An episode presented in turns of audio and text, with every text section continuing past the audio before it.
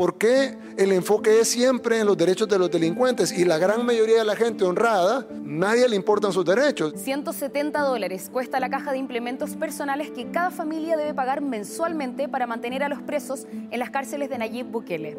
Las imágenes de los que solían ser pandilleros y que ahora pasan sus días limpiando calles y construyendo escuelas han aportado la enorme aprobación hacia el presidente de El Salvador por parte de ciudadanos aburridos de vivir con miedo.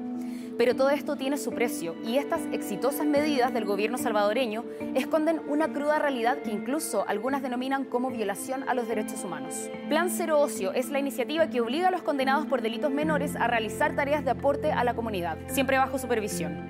Son más de 2.000 presos que están en la fase de confianza, que deben dedicarse a limpiar ciudades y playas, reparar los colegios, hospitales públicos y la infraestructura policial, construir viviendas para personas de bajos recursos e incluso confeccionar los uniformes para la Academia Sociodeportiva de Fútbol en cada municipio de El Salvador. Y a pesar de que el proyecto ha sido aplaudido entre los salvadoreños, otras medidas han sido duramente criticadas porque las autoridades están restringiendo cada vez más los derechos de los reos y las consecuencias no solo las pagan ellos, sino que también sus familias. Una investigación realizada por el medio Infobay reveló que las familias de los internos de tres cárceles distintas no han podido visitarlos hace meses. Y no solo eso, sino que tampoco pueden llevarles ningún tipo de encomienda, ni siquiera comida o artículos de higiene personal. Por lo mismo, las familias están obligadas a pagar 170 dólares directamente en la prisión por pequeños paquetes sin conocer el detalle de lo que va adentro.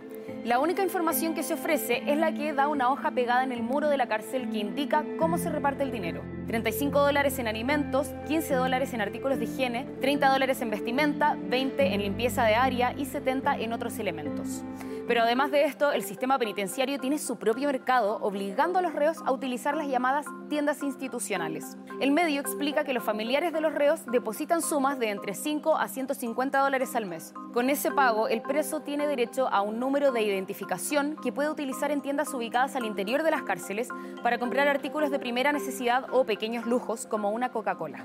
Varios medios indican que esta medida podría tener como objetivo evitar que ingresen paquetes de droga u otros elementos prohibidos y disolver los negocios fantasmas que llevan algunos de los mismos internos. Pero varias familias alegan que la reforma les ha perjudicado ya que no todos los meses logran juntar el dinero. El proyecto de Bukele continúa siendo un arma de doble filo, como en este claro ejemplo. Mientras varias organizaciones internacionales alegan que se están violando los derechos de estas personas, la población de El Salvador celebra más de 300 días sin en uno de los países más peligrosos de Latinoamérica, según las cifras del mismo gobierno. Y mientras se sigue extendiendo el estado de excepción que ha dado paso libre para encarcelar a miles de personas desde el año pasado, Bukele avanza en su guerra contra las pandillas, como él mismo le llama. Más de 4.000 pandilleros han sido trasladados al Centro de Confinamiento contra el Terrorismo, popularmente conocido como la Mega Cárcel. El gobierno compró 116 hectáreas de terreno donde construyó 23 edificios de prisión y 19 torres de vigilancia.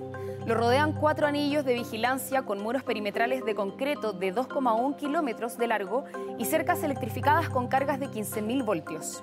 ¿Qué opinas sobre las duras medidas de Nayib Bukele contra el crimen organizado? ¿Estás de acuerdo?